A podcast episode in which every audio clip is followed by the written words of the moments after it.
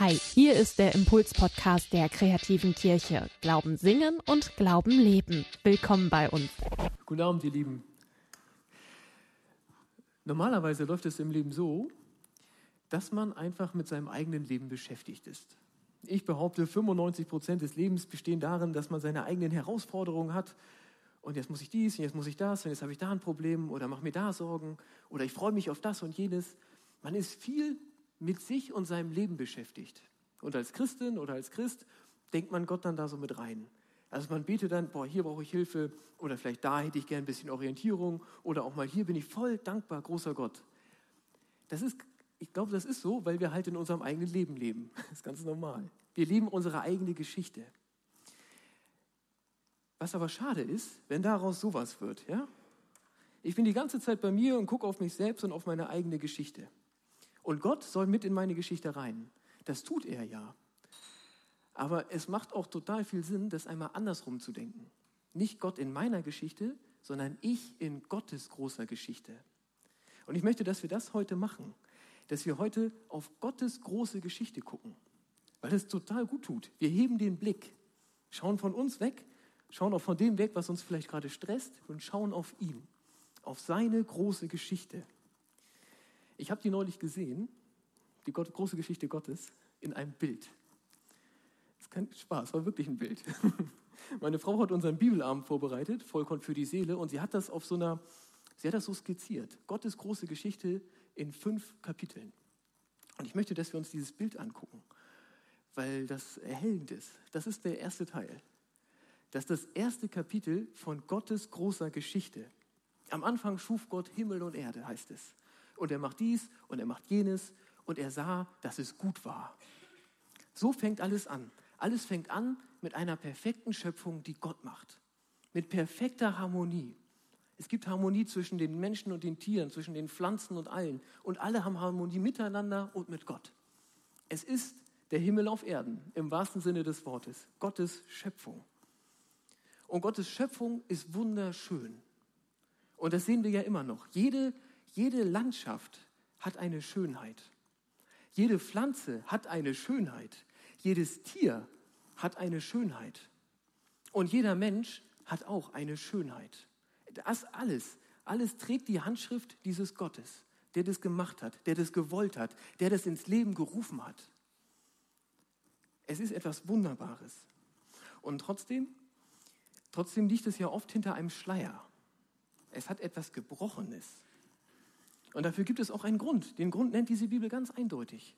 Denn Gott schafft den Menschen nicht so wie die Pflanzen und auch nicht so wie die Tiere, sondern Gott macht den Menschen so ähnlich wie sich selber. Gott schafft den Menschen als ein freies Gegenüber. Nach dem Bilde Gottes schuf er ihn. Und er schuf sie als Mann und Frau, heißt es. Gott schafft sich ein Gegenüber und dieses Gegenüber kann wählen.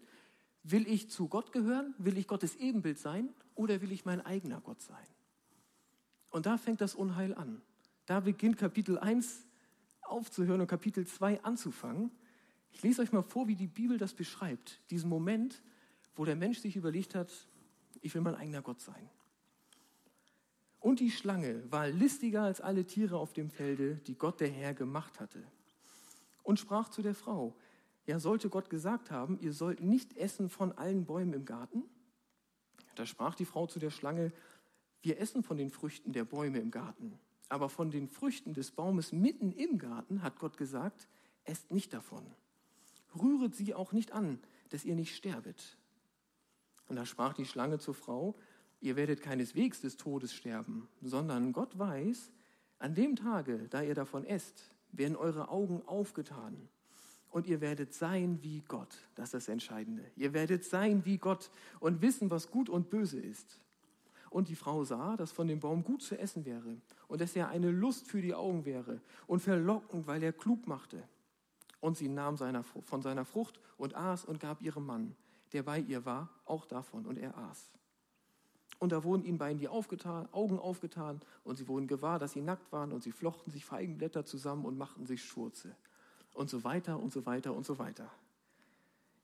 Jetzt ist Kapitel 2. Und Kapitel 2 ist völlig anders als Kapitel 1. In Kapitel 2 ist der Mensch nicht mehr im Paradies. Im Kapitel 2, und Gott sah, dass es gut war, Es stimmt noch, es ist aber irgendwie auch Geschichte. In Kapitel 2 ist die Welt abgefallen. Der Mensch hat sich entschieden, sich von Gott zu trennen. Und Gott hat den Menschen ja zur Krone der Schöpfung gemacht. Deswegen hat der Mensch die ganze Schöpfung mitnehmen können. Das ist so. Der Mensch ist nicht einfach ein Tier. Der Mensch ist Gottes gegenüber. Und der Mensch hat die Erde losgelöst von Gott. Das ist Kapitel 2. Das ganze Alte Testament, Alte Testament ab Kapitel 3 berichtet davon. Der Mensch macht sein Ding und Gott geht ihm nach. Der Mensch ist jetzt von Gott getrennt und lebt sein Leben und bringt sich gegenseitig um. Und Gott geht ihm nach. Gott beruft den Abraham. Und Gott beruft dann das Volk Israel. Und hier sehen wir schon Gottes Wesen wieder. Also Gott hat sich schon klein gemacht, dass er überhaupt die Welt gemacht hat und dass er den Menschen als sein Gegenüber gemacht hat. Und jetzt beruft er sich ein Volk. Das heißt, Gott wird ein Stammesgott. Das müsst ihr euch vorstellen. Ihr habt die ganze Welt gemacht. Das Universum habt ihr erschaffen. Die Menschen glauben an lauter kleine Götter. Jeder, jeder sonst was kleine Volksstamm hat seinen eigenen Gott. Und du, Gott, machst dich jetzt zu einem dieser Stammesgötter. Und genau so ist der Gott der Bibel. Der Gott der Bibel macht sich klein und er macht sich zu dem Gott des kleinsten und schwächsten Volkes von allen, von Israel. Es gab viele mächtige Völker. Israel war nie mächtig. Von diesem Volk wird Gott der Gott. Und dann führt er dieses Volk aus, Israel, aus, aus Ägypten heraus, aus der Versklavung in das gelobte Land durch Mose. Und es gibt dann Irrungen und Wirrungen. Aber diese Konstante ist immer die gleiche. Gott macht sich, ist ein Gott, der nachgeht, ein Gott, der sich kümmert, ein Gott, der um die Menschen wirbt. So Kapitel 2. Kapitel 2 dauert mehrere tausend Jahre. Jetzt macht Gott was Neues. Gott verstärkt seine Bemühungen noch. Gott macht einen ganz radikalen Schritt und das ist Kapitel 3. Kapitel 3 dauert nur 33 Jahre, ist das kürzeste von allen Kapiteln. Kapitel 3 kommt Gott auf die andere Seite. Davor war es, es gibt den Menschen als Gottes Gegenüber und es gibt Gott. Jetzt geht Gott auf die andere Seite. Gott wird Mensch. Und das verändert alles. Jesus hat mal gesagt, die Zeit ist erfüllt und das Reich Gottes ist nahe herbeigekommen. Tut Buße und glaubt an das Evangelium. Mit Jesus ist irgendwie ein Stück Paradies wieder auf der Erde. Mit Jesus beginnt Gottes Reich auf der Erde und Gott zeigt sich, Gott zeigt sein Gesicht. Und Gott wird jetzt viel, viel weiter. Davor ist es ja so, ich, Gott ist der Gott Israels. Das ist irgendwie ziemlich eng. Jetzt mit Jesus wird Gott wieder der Gott der ganzen Welt. Deswegen kassiert Jesus auch das Thema Speisevorschriften und Opfer. Das, das, das sagt er, das brauchen wir nicht mehr, weil das war Israel spezial. Das war auch dafür da, um Israel abtrennen zu können von den ganzen anderen Völkern. Das ist jetzt nicht mehr wichtig, sondern jetzt wirbt Gott durch Jesus um alle Menschen. Das ist ein neues Kapitel. Und er stellt vor allem wieder her, was kaputt war. Wenn wir das so vorstellen, das ist Gott, das ist Menschen der Schöpfung. Sie sind ganz dicht beieinander. Dann kommt der Sündenfall, es gibt diese Trennung.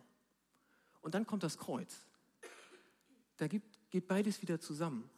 Da gibt es so einen Punkt, wo sich das beides wieder trifft, der Himmel und die Erde, Gott und der Mensch.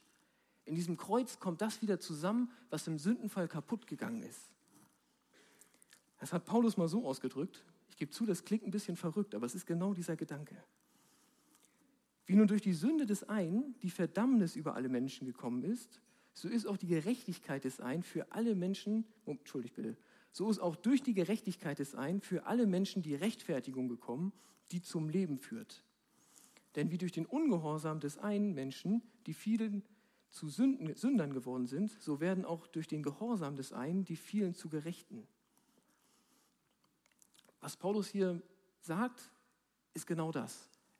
Mensch und Gott waren zusammen, Mensch und Gott wurden getrennt und im Kreuz kommt beides wieder zusammen. Das Kreuz ist der Weg zurück zu einer, zu einer ungetrübten Beziehung zu Gott. Also seit Jesus wird dieses neue Leben verschenkt. Und jeder Mensch kann sich jetzt, kann sich jetzt entscheiden, will ich in der Sünde Adams leben, von Gott getrennt, oder will ich durch Christus befreit werden und von, mit Jesus, von Jesus verbunden werden mit Gott.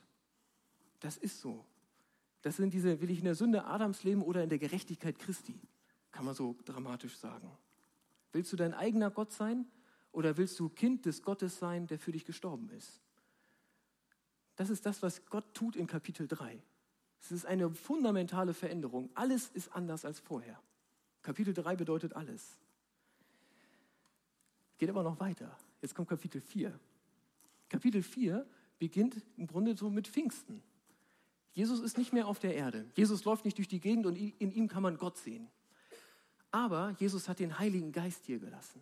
Gott ist im Heiligen Geist auf der Erde unterwegs und dieser Heilige Geist, der wirkt. Ja, und im Gegensatz zu Jesus ist dieser Heilige Geist an ganz, ganz vielen Stellen gleichzeitig.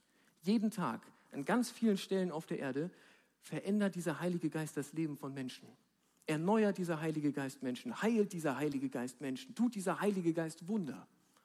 Gott wirkt auf der Erde im Heiligen Geist. Das ist ganz, ganz wichtig. Das ist alles Kapitel 4. Das ist unsere Zeit, in der wir leben. Aber diese Zeit, in der wir leben, ist auch eine Zeit des Kampfes. Die Zeit, in der wir leben, ist eine Zeit, wo es natürlich, es gibt ja Gottes wunderbare Schöpfung. Wir können die Schönheit noch sehen, die Gott in alles hineingelegt hat. Das ist noch da. In unserer Zeit ist ja aber auch, ist auch eine gefallene Zeit. Irgendwie ist die Schöpfung immer noch von Gott getrennt. Sie ist immer noch gebrochen. Und es ist eine Zeit, in der Gottes Reich wächst. Das ist alles da. Und das, das gibt natürlich auch Konflikt. Und es ist auch so, es gibt den Heiligen Geist, der wirkt. Und es gibt auch Mächte des Bösen, die wirken. Und die kämpfen gegeneinander. Und es ist auch so, dass der Mensch alter Mensch ist, einfach von Gott abgefallener Mensch und neuer Mensch, von Jesus erneuerter Mensch. Und in diesem für mich ist das wichtig, ja, diese, diese, diese Zwischenzeit, dieses sowohl als auch, gefallene Welt und neue Welt, alter Mensch und neuer Mensch. Das beides, das erklärt so viele Dinge, die schwer zu verstehen sind.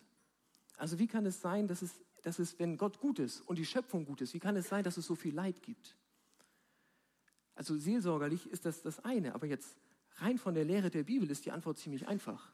Es gibt Leid auf der Welt, weil die Welt gefallen ist weil es halt nicht mehr alles gut war, sondern weil danach der, der, Sündenfall kam. Und weil noch nicht alles neu gemacht wurde, sondern weil der Heilige Geist doch am Arbeiten ist. Weil die Auseinandersetzung noch läuft. Deshalb gibt es Leid. Deshalb gibt es auch, das ist für mich manchmal, wie, wie, wie viel Angst es auf der Welt gibt.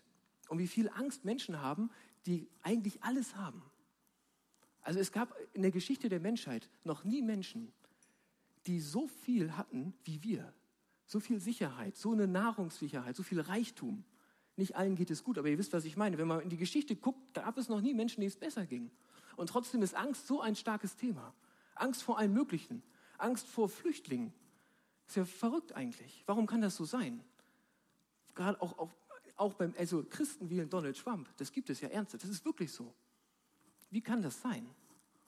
Das kann einen verrückt machen oder man erkennt, ey, wir leben in Kapitel 4. Kapitel 4 ist immer die Antwort. Das ist noch nicht fertig, ja? Es ist Auseinandersetzung. Die alte Welt und die neue Welt. Und das ist auch in uns, der alte Mensch und der neue Mensch. Paulus hat das mal so beschrieben. Legt von euch ab den alten Menschen mit, sein, mit seinem früheren Wandel, der sich durch trügerische Begierden zugrunde richtet. Erneuert euch aber in eurem Geist und Sinn und zieht den neuen Menschen an, der nach Gott geschaffen ist in wahrer Gerechtigkeit und Heiligkeit. Paulus beschreibt hier die Lebensaufgabe von allen Christinnen und Christen. Den alten Menschen auszuziehen, den alten Menschen, der, der einfach zu dieser alten Welt gehört, der von Gott nichts wissen will. Den auszuziehen, den neuen Menschen anzuziehen, den von Jesus erneuerten Mensch. Und das kennt jeder. Der alte Daniel, der, der neigt tierisch dazu, sich Sorgen zu machen, Angst vor allem Möglichen zu haben, es ist schwer, Menschen zu mögen, wenn sie irgendwas Blödes machen, was alle Menschen machen. Ja? Der neue Daniel, der weiß, dass er aus der Vergebung lebt, der kann mit Menschen neu anfangen. Der, der kriegt es auch geschenkt, Menschen lieb zu haben, die schwer sind. Du würdest das für dich sicher irgendwie anders füllen, so der alte Bernd oder der neue Bernd. Ich habe bei Bernd immer das Gefühl, Bernd ist nur der neue Bernd. Ja? Fast immer. ganz, ganz selten erkenne ich was von dem anderen jeder hat es für sich, auf seine Art irgendwie. Hat den alten Menschen in sich und den neuen Menschen. Das ist so. Das wird aber nicht immer so bleiben. Kapitel 4 ist nicht das Ende der Geschichte. Kapitel 4 ist das, was wir gerade leben. Aber die neue Welt, die wird sich durchsetzen. Die neue Welt wird sich durchsetzen. Die Prophezeiungen in der Bibel sind da ganz, Ganz eindeutig. Es kommt irgendwann die Zeit, Jesus kommt wieder, es gibt ein Gericht und es gibt dann eine neue, heile, perfekte Welt. Es gibt dann eine Rückkehr im Grunde in den Zustand der Schöpfung. Auch das ist schwer vorzustellen, wie das genau läuft, aber es ist uns zugesagt. Und mir persönlich hilft total, dass es in der Bibel ja auch Prophezeiungen gibt, die schon geschehen sind. Es gibt in der Bibel ganz viele Prophezeiungen über Jesus. Im Buch Jesaja, Kapitel 53, steht das mit dem Kreuz und so und dem Sünden und Jesus nimmt das alles auf sich und so. Da steht da alles schon drin. Da steht das so genau drin, dass die kritische Theologie immer behauptet hat, das haben die Christen geschrieben und nachträglich ins Alte Testament eingetragen. War ernsthafte Behauptung, wurde in der Uni gelehrt, bis einer eine Schriftrolle ausgegraben hat, die ganz sicher älter war als Jesus. Und da wusste man, ich bin so froh, dass das passiert ist. Daher weiß man, diese Prophezeiung ist echt. Ja, das ganze, also ganz große Teile der Jesusgeschichte, die hat Jesaja schon gesehen, bevor es wirklich passiert ist. Für diesen Punkt von Kapitel 4 auf Kapitel 5 heißt das, für mich ist das, mir hilft das total, daran zu glauben, dass Gott seine Versprechen wahrmacht. Gott hat in Jesus schon so viele Versprechungen wahrgemacht, dass ich es vernünftig finde zu glauben, dass er dieses nächste Versprechen auch wahrmachen wird. Nach Kapitel 2 kam Kapitel 3, alles wurde anders. Und nach Kapitel 4 kommt Kapitel 5 und alles wird anders. Gott hält seine Versprechen. Und es lohnt sich. Ich glaube, es macht das Leben jeden Tag besser, wenn wir den Blick heben. Wenn wir den Blick heben, wir sehen das, was war. Dass Gott eine perfekte Welt gemacht hat. Dass diese Welt aber auch von Gott getrennt ist. Dass es die Zeit des Alten Testamentes gab. Dass es Kapitel 3 gab, dass Jesus da war. Und wir sehen auch das, was noch kommen wird. Jetzt ist das Bild vollständig. Ja. Wir sehen auch noch Kapitel 5. Das wird passieren. Ich möchte euch noch zum Abschluss vorlesen, wie das ungefähr aussehen soll. Ich sah einen neuen Himmel und eine neue Erde. Denn der erste Himmel und die erste Erde sind vergangen und das Meer ist nicht mehr. Und ich sah die heilige Stadt, das neue Jerusalem, von Gott aus dem Himmel herabkommen, bereitet wie eine geschmückte Braut für ihren Mann. Und ich hörte eine große Stimme von dem Thron her, die sprach, siehe da, die Hütte Gottes bei den Menschen.